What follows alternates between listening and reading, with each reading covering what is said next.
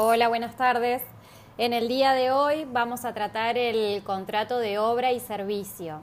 Ya atravesamos la clase de hecho y acto jurídico, la clase de obligaciones, la clase de contratos en general. Por eso en el día de la fecha vamos a empezar con uno de los contratos típicos, ¿sí? se llama contrato típico porque está establecido en el Código Civil y Comercial. También podemos hablar de un contrato nominado porque la ley le pone un nombre, ¿sí? que tiene que ver con el contrato de obra, de obra privada, y el contrato de servicios, que se legislan en, el mismo, bajo el mismo título. Em, es importante cuando hablamos de contrato de obra y de contrato de servicio retomar lo que dijimos cuando hablamos de las obligaciones y hacer una distinción en cuanto a si lo que se em, celebra o a lo que se obliga al titular es una obligación de medios o de resultados. A ver, ¿qué nos dice el articulado, el artículo 1251 en su primer párrafo? Este artículo nos dice que hay contrato de obra o de servicio cuando una persona, según el caso, el contratista o el prestador de servicio, ¿sí? si hablamos de contrato de obra va a ser contratista, si hablamos de contrato de servicio va a ser prestador de servicio el sujeto. ¿sí? Actuando independientemente, esto es muy importante, ¿por qué? Porque si hubiese una actuación dependiente, estaríamos en otro ámbito, ¿sí? si el prestador de servicio fuera un empleado en relación de dependencia, no estaríamos en el Código Civil y Comercial, sino que tendríamos que ir a buscar respuesta a la ley de contrato de trabajo o al convenio colectivo que se aplique a la, a la actividad. Entonces, continuamos que el contratista o el prestador de servicios, actuando independientemente, ¿sí? se obliga a favor de la otra, que se llama comitente, el otro sujeto en ambos contratos, fíjense, se llama comitente, y a qué se obliga, bueno, a realizar una obra material o intelectual o a proveer un servicio mediante una retribución. ¿sí? Se entienden que estos son contratos onerosos, es decir, que va a haber un pago. ¿sí? Si hay dudas sobre la calificación del contrato, se entiende que hay contrato de servicio, cuando la obligación de hacer consiste en realizar cierta actividad independiente de su eficacia. Se considera que el contrato es de obra cuando se promete un resultado eficaz, reproducible o susceptible de entrega. Y entonces me dirán ustedes, ¿de qué estamos hablando? Bueno, de lo que estamos hablando es de calificar. ¿sí? ¿Cómo vamos a calificar? La ley nos dice que si em, el prestador de servicios se obligó a prestar un servicio, ¿sí?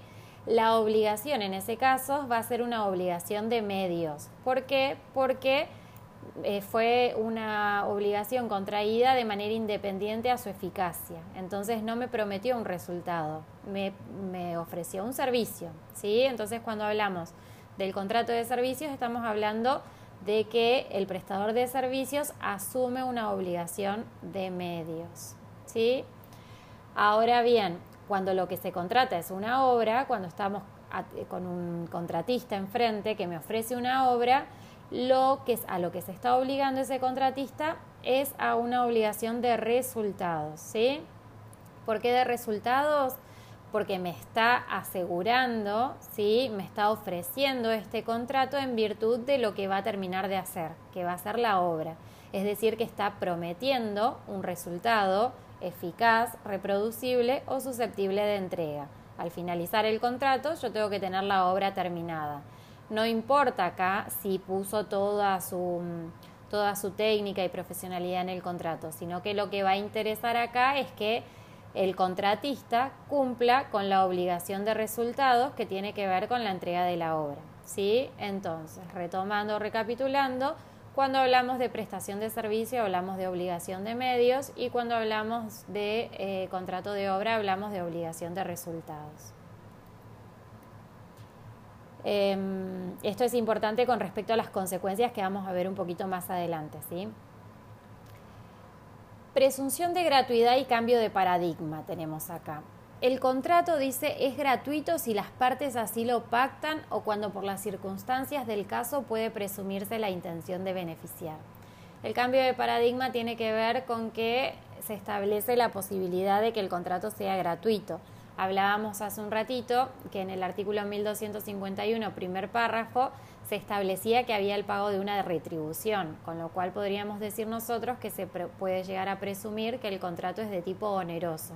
Pero nada obsta a que las partes, sí, por las circunstancias del caso, puedan eh, establecer un contrato gratuito. Imagínense ustedes el caso de aquellos que están estudiando la ingeniería civil y que el día de mañana eh, eh, realicen servicios profesionales a favor de algún familiar muy cercano, como pueden llegar a ser sus padres, y establezcan que no se les pague honorarios, es decir, que pactan un contrato de tipo gratuito.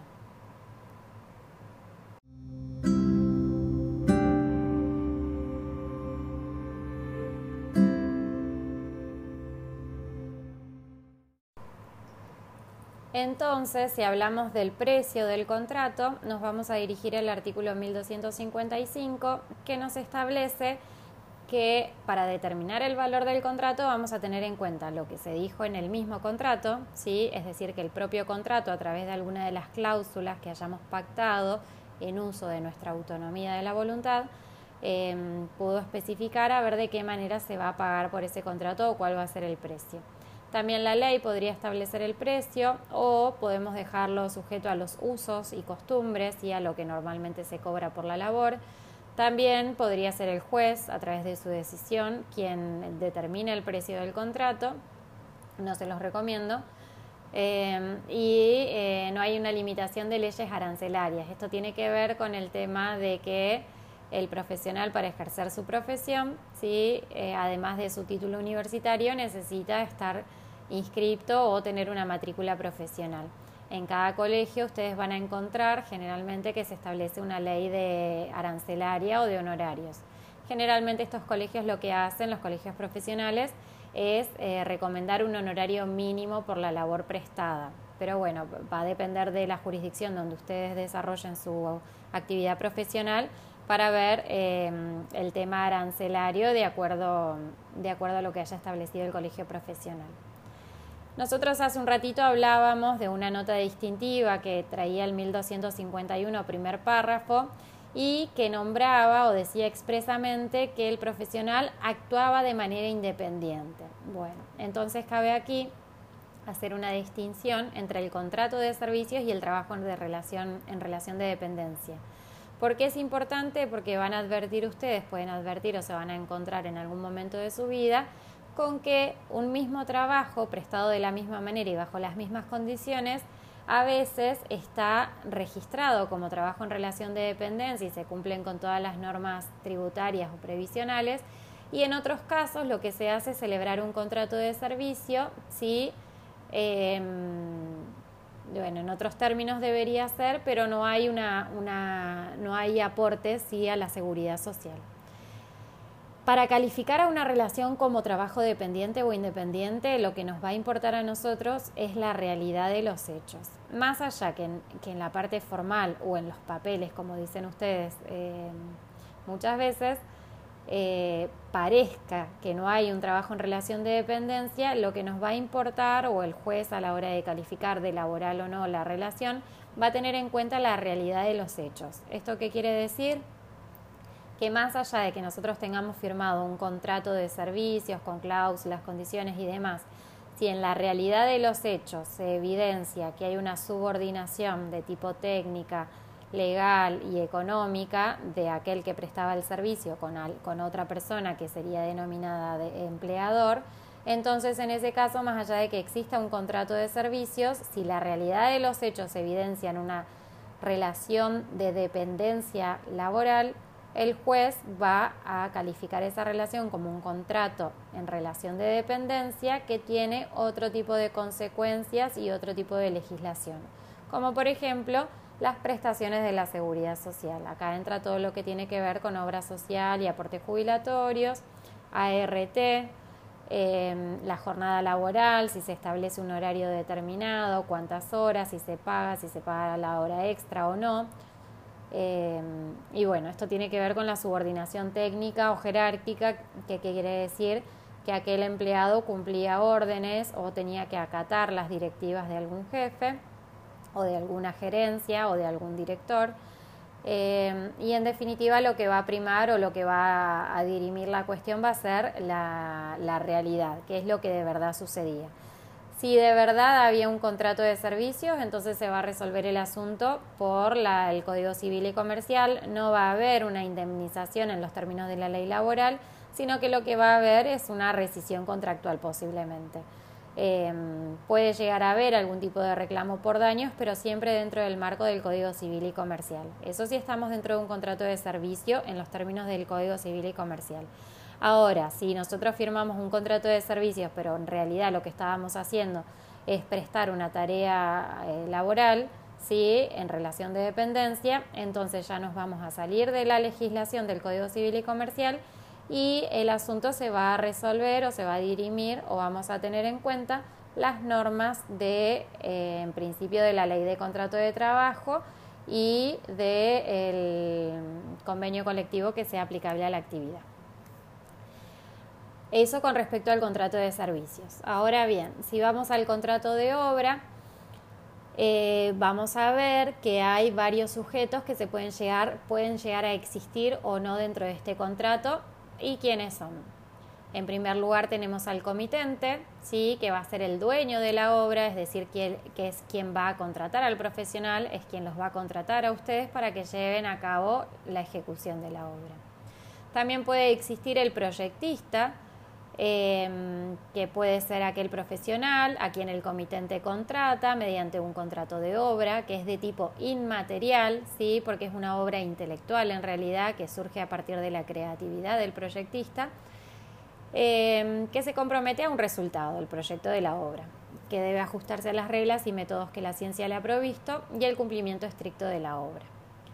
También puede estar eh, involucrado en este contrato de obra el director técnico o el director de la obra. ¿sí? ¿Quién es el director técnico? Formalmente llamado así es aquel profesional que dirige la obra y verifica el cumplimiento eh, del proyecto para que se lleve a cabo de acuerdo a las especificaciones que tenga el mismo. Puede o no coincidir la persona del proyectista y el director técnico. Eh, la figura del director técnico asume eh, un contrato de obra de tipo inmaterial o intelectual, al igual que el caso del proyectista. También se obliga a un resultado. ¿sí? ¿Cuál sería el resultado? Bueno, que la obra se lleve a cabo de acuerdo al proyecto. Por último, tenemos al empresario o constructor o contratista. Son todos sinónimos estos, los van a ver en los libros de texto nombrado con uno u otro eh, nombre. ¿Quién es el constructor? Bueno, es aquel profesional que ha realizado con el comitente, ¿sí? con el dueño de la obra, ha realizado un contrato de obra material por el cual se obliga a un resultado. ¿Cuál será el resultado? Bueno, entregar la obra de acuerdo al proyecto y a las indicaciones del director técnico, dentro del plazo estipulado y en las condiciones pactadas. Fíjense, ustedes, perdón, que todos estos son sujetos que pueden o no estar involucrados en el contrato de obra que pueden o no coincidir, pueden ser las mismas personas o pueden ser distintas, pero cada uno tiene un rol específico. Cuando nosotros hablamos de constructor, ¿sí? nos estamos refiriendo al titular de la firma profesional, es decir, aquel que está habilitado e inscripto en los registros correspondientes de los diferentes consejos o colegios profesionales. Es el que está autorizado para firmar y conducir los trabajos de construcción. Cuando hablamos de constructor, no estamos hablando de constructora. Acuérdense ustedes que el ejercicio de la profesión sí es personal. Em, simplificando el tema, dice acá, ante la aparición de vicios ocultos en una obra, el constructor es el responsable, pues su obligación es la de entregar la obra en condiciones, mientras que el, el director técnico solo será responsable en la medida que el reclamante pruebe que el vicio se debe a una falta en el deber de control del profesional. ¿sí? Entonces, fíjense ustedes como ante la aparición de un vicio oculto, em, si bien ambos pueden resultar eh, responsables, en realidad el que va a responder en principio va a ser el constructor. El director de obra solamente va a responder en la medida en que se pruebe que obró em, con alguna falta de su deber de control profesional. ¿Qué será entonces la obra privada? Bueno, cuando hablamos de obra privada estamos hablando de construcciones, trabajos, instalaciones y obras en general que se comprenden en un contrato de obra y en el que las partes vinculadas son sujetos de derecho común, es decir, que pueden ser personas humanas o personas jurídicas, pero siempre actuando en el marco de eh, las relaciones eh, entre iguales. ¿sí? El contrato de obra privada es un contrato en virtud del cual el empresario se obliga a las construcciones, trabajos, ¿sí? que recién describimos, y para ello se establece un pago por parte del comitente que tiene que ver con una suma en dinero. Las obligaciones del contratista están establecidas en el artículo 1256 de nuestro Código Civil y Comercial y tienen que ver con que el mismo debe ejecutar el contrato conforme a lo que se, se se previó en el contrato, ¿sí? tiene que aplicar todo su conocimiento, técnica, arte y profesión para llevar a cabo la obra desarrollada o la actividad. Debe informar en todo momento al comitente sobre los aspectos esenciales del cumplimiento de la obligación comprometida. Fíjense ustedes que el 1256 en su inciso C dice que el contratista debe proveer los materiales adecuados que son necesarios para la ejecución de la obra o del servicio, excepto que algo distinto se haya pactado o que resulte de los usos. ¿sí? Ahora vamos a retomar un ratito esto. Em, en el inciso D, el artículo habla de que el contratista debe usar diligentemente los materiales provistos por el comitente, e informarle inmediatamente en caso de que esos materiales sean impropios o tengan vicios que el contratista o prestador debiese conocer. Y el contratista, por último, debe ejecutar la obra o el servicio en el tiempo convenido o en su defecto en el que razonablemente corresponda según su índole.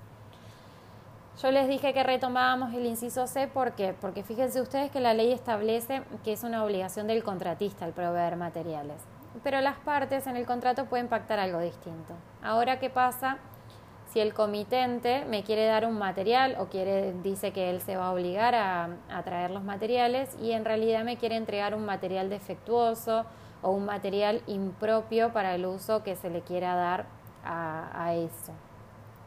Imagínense ustedes que por ahí conocen más de especificaciones técnicas pero para hacer una columna, en vez de traerme, o, yo le solicito que me traiga un hierro de cierta dimensión, me trae uno menor, ¿sí? En ese caso, como contratista, yo voy a tener la obligación, ¿sí?, de rechazar ese material. ¿Por qué? Porque si yo acepto un material que no me va a servir o que va a resultar en una obra defectuosa, después voy a correr con la responsabilidad y voy a tener que responder por la calidad de esos materiales si después esa columna se cae, se rompe, se, se triza o lo que sea, eh, la responsabilidad va a recaer sobre el contratista, que es el profesional y es quien debe conocer eh, acerca de las calidades técnicas de los materiales que usa para la obra. Entonces, si, el, si ustedes ven que van a estar frente a un comitente un poco irresponsable o que quiere abaratar costos, ¿sí? Lo recomendable es que el contratista provea los materiales o que por lo menos se guarde la facultad de rechazarlos en el caso de que no sean los que, los que él mismo solicitó. Con respecto al comitente van a encontrar las obligaciones en el artículo 1257 que tienen que ver, bueno, primero con pagar la retribución, aquel precio eh, que hayan pactado, Además, debe proporcionar al contratista o prestador la colaboración necesaria conforme a las características de la obra o del servicio, ¿sí? Y tiene la obligación, fíjense ustedes, de recibir la obra si fue ejecutada conforme a lo dispuesto por el artículo anterior, por el 1256. Se establece como obligación del comitente recibir la obra porque, porque el momento de la recepción de la obra tiene eh, consecuencias con respecto a la responsabilidad. Si vamos a los sistemas de contratación o cómo puedo establecer el precio eh, en este contrato, van a ver ustedes que el Código Civil y Comercial en el año 2015 incorporó en el articulado ¿sí? algunas maneras de que se pudiesen establecer los valores de la obra. El código anterior no lo hacía y eh, era normal pactarlo porque, porque se tomaban estos conceptos del contrato de obra pública, ¿sí? que allí están bastante desarrollado todo lo que tiene que ver con el modo de establecer el precio. En definitiva, ustedes son libres de pactar el precio en la medida que quieran, ¿sí? siempre tengan en cuenta el contexto inflacionario, los cambios, la variabilidad en los precios para no quedarse cortos y para que después eso no sea, eh, en realidad la obra no tenga, o la labor que ustedes prestan, eh, mantenga el valor ¿sí? del trabajo que están haciendo. Eh, y bueno, las modalidades tienen que ver con algo que ustedes deben conocer, como llave en mano, ¿sí? que tiene que ver con la entrega de la obra terminada, eh, con ya haber eh, obtenido los materiales y demás, y entregar la obra ya total, eh, totalmente perdón, terminada. Y el artículo 1255, tercer párrafo, el 1262, 1263, 1264, también establecen otras maneras de establecer los precios que tienen que ver con eh, establecer por la obra un valor o un costo fijo. Costo fijo, ajuste alzado, retribución global son sinónimos, que tiene que ver con decir, bueno, esta obra te va a costar un valor fijo, 10 mil pesos, 100 mil pesos, un millón de pesos, pónganle ustedes el, el valor pero tiene que ver con que en el contrato ya se establezca la retribución global, el monto total que me van a pagar por esa obra. También se establece la posibilidad de hacerlo de otra manera, ¿cuál sería esta? Por unidad de medida. Esto se da eh, en las obras en las que se puede establecer una unidad de medida. Por ejemplo, se puede establecer que el valor de, sus servicios profesionales va a tener que ver con la unidad de medida que puede ser metro cuadrado construido, puede ser kilómetro pavimentado, entonces se establece una unidad de medida y se dice, bueno, por tanta, por X cantidad de kilómetro, de kilómetros cementados, se establece una retribución de tanta cantidad de dinero. ¿sí? Ustedes pueden ser bastante creativos en esto y tomar la unidad de medida que mejor se acomode a sus necesidades. Cuando hablamos de otra de, la, de los sistemas de contratación, hablamos de costes y costas. ¿sí? ¿Qué quiere decir costes y costas? Bueno, acá lo que se tiene en cuenta es el valor total de los materiales, ¿sí? que sería el coste de la obra, cuánto me salió, cuánto me costaron los materiales, para establecer las costas, ¿sí? que quiere decir los honorarios profesionales. Entonces, ato los honorarios profesionales por la labor con el valor de los materiales. Digo, bueno, si eh, el coste de la obra es 10 millones de pesos, el eh, honorario profesional se establece en el 80% del coste total de la obra. ¿sí? Acá tienen que tener bastante en cuenta el tema de las compras, que las compras sean eh, o que el índice que tomen de precio sea real, actualizado y, que no haya ningún tipo de distorsión en los valores. cuando vimos la clase de teoría general de los contratos, hablamos del artículo 1091 y de qué era la teoría de la, de la imprevisión, perdón, esto de que las obligaciones se tornen excesivamente onerosas. Es posible aplicarlo, si vean ustedes el contexto en el que estamos viviendo actualmente, que tiene que ver con eh, una situación que era imprevista para las partes que se obligaron por un contrato de obra o servicio, ¿sí? y que hoy por hoy, eh, de acuerdo a la jurisdicción, no están habilitados para continuar con la obra o el servicio y bueno, puede haber algún, algún tema de, de materiales, de readecuación del precio por valores que se están actualizando bastante de manera acelerada y demás. Pero bueno, es una posibilidad plantear la teoría de la imprevisión en este tipo de contratos y en la situación en la que estamos viviendo actualmente. Si nosotros nada decimos sobre el, sobre el modo en que vamos a contratar la obra, eh, la ley nos trae un modo residual, es decir, que lo va a aplicar, si en principio lo aplica, si las partes nada dicen, que tiene que ver con establecer el valor a ajuste alzado, es decir, a un monto determinado, y el contratista asume la obligación de proveer los materiales. ¿sí? Cuando hablamos de, de, las máximas en derecho, decimos que las cosas, una de las máximas sería que las cosas perecen para su dueño. Por eso es importante acá tener en cuenta eh, que en la contratación de obra y servicio se pueden llegar a correr algunos riesgos ¿sí? y tiene que ver con quién debió o no proveer los materiales. Entonces, si el comitente se obligó a proveer los materiales, si perecen por algún, eh, alguna causa extraña a él, sí que tienen que ver con eh, alguna situación de fuerza mayor o de caso fortuito, entonces el que va a perder el material va a ser eh, el comitente. Ahora, si era el contratista quien debía proveer los materiales y esos materiales se echan a perder o perecen por algún, por algún motivo, eh, entonces el que va a perder va a ser el contratista. ¿sí?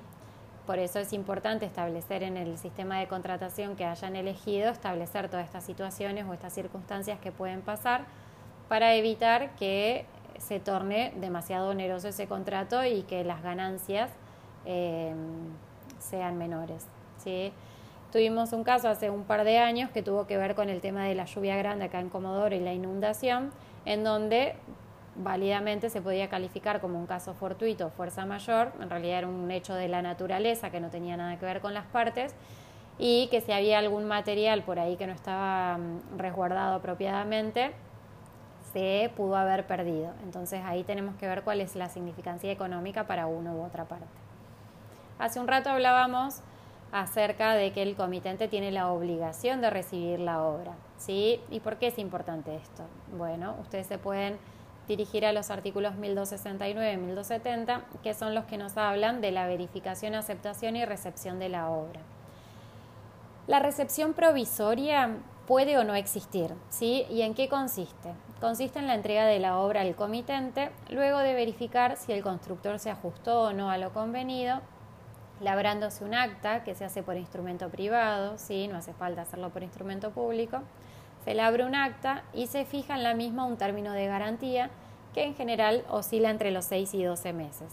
En este lapso se tiende o se hace, digamos, para que el comitente ponga a prueba la funcionalidad de la obra. La recepción provisoria puede o no existir. Si hay una empresa seria, si hay constructoras que son bastante serias en general, que toman a su prestigio como un valor eh, importante, muchas veces ofrecen estas recepciones provisorias y que tienen que ver con el depósito de confianza de los clientes. ¿Para qué? Para evidenciar o hacerles ver que en realidad pueden confiar en ella, que se da un plazo extra de garantía, ¿sí? Eh, y que bueno, eh, tiene que ver con la solidez de la obra que están realizando. Ahora bien, la recepción definitiva sí es obligatoria. ¿Por qué? Porque a partir de ella empiezan a correr los plazos de garantía legal. Vencido el plazo de prueba o de recepción provisoria, ese plazo que me dio de garantía por 6 o 12 meses, ¿sí? subsanado los vicios no aparentes al momento de la recepción provisoria, pero que aparecieron a posteriori, es decir, que en el marco de la recepción provisoria puede haber aparecido o haberse hecho visible algún vicio que no se veía en principio una vez que se reparó eso y pasó el tiempo de la recepción provisoria, la obra queda en condiciones de ser recibida definitivamente por su dueño, es decir, por el comitente. Una vez que hay una recepción definitiva, imagínense que no hubo recepción provisoria, entonces simplemente va a haber recepción definitiva, es decir, que el comitente se, hará, se apersonará en la obra, verá que no haya ningún vicio de tipo aparente, es decir, nada que pueda advertir cualquier hombre medio cualquier hombre común, si no puede advertir ningún defecto, entonces recibe la obra de manera definitiva, también se hace un, un acta perdón, que se llama de recepción definitiva y a partir de ahí empiezan a correr los plazos por vicios redivitorios y la responsabilidad por ruina de la obra. ¿Qué pasa si la obra se destruye? ¿Sí? ¿Por qué es importante la recepción? Bueno, porque las cosas perecen para su dueño, dijimos. Si la obra no había sido recibida por el comitente, es decir, que no hubo una recepción definitiva, el dueño de la obra va a seguir siendo el constructor. Entonces, si hay algún tipo de destrucción en el medio, hay que ver cuál es el caso concreto, ¿sí? para determinar quién es el que pierde. El artículo 1268 nos trae una casuística acerca de la destrucción por caso fortuito, perdón, y nos habla de si hay o si hubo pago de materiales, si hubo tarea prestada, si hubo mala calidad de los materiales o no, si debió o no haber recibido el comitente la obra y bueno, de acuerdo al caso concreto, el caso que se deba, hacer la resolución. Tengan presente ustedes que siempre el Código Civil y Comercial lo que hace es, o intenta es eh, proteger la labor profesional, entonces em, va a tener en cuenta la labor que haya prestado el profesional y su buena fe para determinar la solución en el caso, en el caso que les toque. Posterior a la recepción definitiva empiezan a correr algunos plazos que tienen que ver Eh, bueno, con los vicios aparentes no, porque si hubo recepción definitiva, el vicio aparente quedó salvado, es decir, todo aquello que yo pude advertir a simple vista ya quedó, ya, eh, ya no hay responsabilidad del constructor por esos vicios aparentes si hubo recepción definitiva, ¿sí? En cambio, por los vicios ocultos sí hay, hay obligación, sí hay obligación de responder.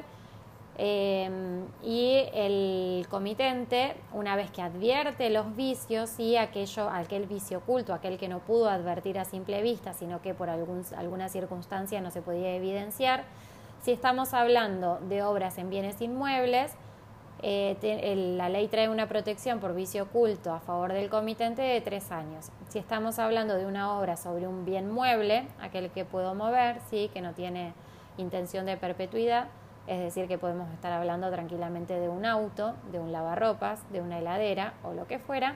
Si estamos hablando de eso, eh, el vicio oculto va a poder ser detectado dentro de los primeros seis meses. Pasados los tres años en el caso de inmueble o pasados los seis meses en el caso de muebles, de bienes muebles, el constructor ya no es responsable. Ahora, ¿qué pasa si se advierte un vicio oculto dentro de ese plazo? Bueno, lo que tiene que hacer el comitente es denunciarlo, hacérselo saber al constructor dentro de los 60 días de haberlo advertido.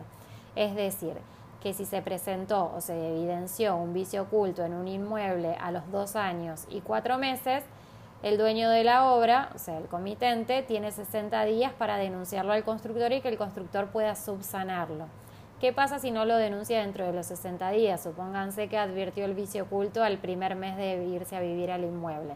No lo denunció, pasaron dos años y cuatro meses y lo denuncia, es posible que uno se pueda eximir de la responsabilidad. ¿Por qué? Porque los 60 días son un plazo de caducidad. Si no se advirtió dentro de esos 60 días, pierde la posibilidad de hacer el reclamo, pierde la garantía el comitente.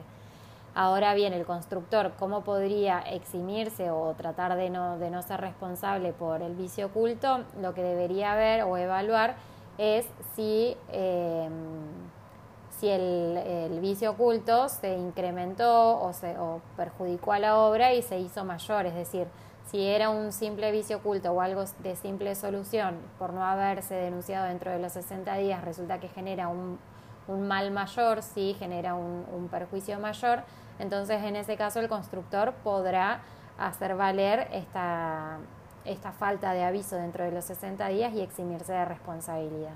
Todo va a ser cuestión de prueba. ¿sí? ¿Qué pasa con la ruina? Bueno, la ruina es una institución que trae nuestro Código Civil y Comercial que tiene que ver con el contrato de obra. ¿Por qué? Porque el constructor al realizar la obra compromete su solidez y eh, garantiza que sea propia para un destino de largo plazo. Si una obra en un bien inmueble se entiende que es a largo plazo. Entonces, el Código Civil y Comercial lo que trae es una protección en los artículos 1273, 1274 y 1275 para el comitente que le da un plazo de 10 años. Pero en esos 10 años, dentro de la entrega, o sea, a partir de la recepción definitiva de la obra, se cuentan los 10 años. ¿sí? Esos 10 años son un plazo de garantía y lo que se tiene que producir es la, la, ruina, ¿sí? la ruina total o parcial, puede ser una ruina parcial. No tiene que ver con que un edificio se caiga abajo, eso no es ruina, sino que tiene que ver con que la obra ¿sí? del inmueble eh, no sea propia para su destino. Entonces, si hay algún tipo de algún tipo de, falencia en la obra que haga que sea impropia para su destino, puede ser calificado esto como ruina de la obra y hacer surgir la garantía de los 10 años. Em, yo siempre les hago una aclaración eh, respecto a los vicios redivitorios, porque por ahí es una institución que la vemos cuando tratamos obligaciones, después la vemos cuando tratamos obra Em, que tiene que ver con distinguir cuando hablamos del de, eh, contrato de obra y cuando hablamos del contrato de compraventa, ¿sí? Porque cuando hablamos del contrato de compraventa también hay una garantía por vicios redivitorios, pero es distinta la garantía. Ahí ustedes se pueden dirigir al artículo 1055 del Código Civil y Comercial, ¿sí? que cuando hay un contrato de compra-venta también le da al comprador una garantía por vicios redivitorios, esos que pueden surgir pasado algún tiempo desde que se compró la cosa, Cuando hablamos de bienes inmuebles, sí, habla de un plazo de tres años. Cuando hablamos de muebles, habla de seis meses. Em, y también tiene que ver acá el artículo 11 de la Ley de Defensa del Consumidor, ¿sí? que cuando hablamos también de contratos de consumo, lo mismo estamos teniendo una garantía por cierto plazo, que bueno, acá la distinción que hace la Ley de Defensa del Consumidor es si el bien es usado o es un bien nuevo. Eh, y también nos establece un plazo de garantía legal. Entonces, sepan ustedes que si contrataron una obra, contrataron un servicio o compraron una cosa, eh, ya sea que haya o no relación de consumo, eh, siempre ustedes van a tener una garantía por aquel vicio que estaba oculto en la cosa y que pasado algún tiempo, siempre y cuando no supere los plazos de garantía legal, si pasado cierto tiempo se hizo visible, se manifestó y hace que la cosa no sea propia para su destino, entonces ustedes pueden hacer reclamos y sepan que la ley les trae ya un plazo de garantía. Después, si ustedes van a alguna empresa de electrodomésticos o demás y le ofrece una garantía extendida, eso también es válido, lo pueden pagar y lo que hacen es em, prorrogar el plazo de la garantía y establecer una garantía mayor. Pero sepan ustedes que a partir de, de, la ley ustedes tienen una protección, no es que compran el bien y quedan desamparados, sino que tienen una protección de tipo legal. ¿sí? Bueno, espero que les haya gustado la clase, que se haya entendido y siempre eh, en el correo electrónico estamos a disposición para canalizar cualquier duda, pregunta o consulta sobre el asunto. Que tengan buenas noches chicos.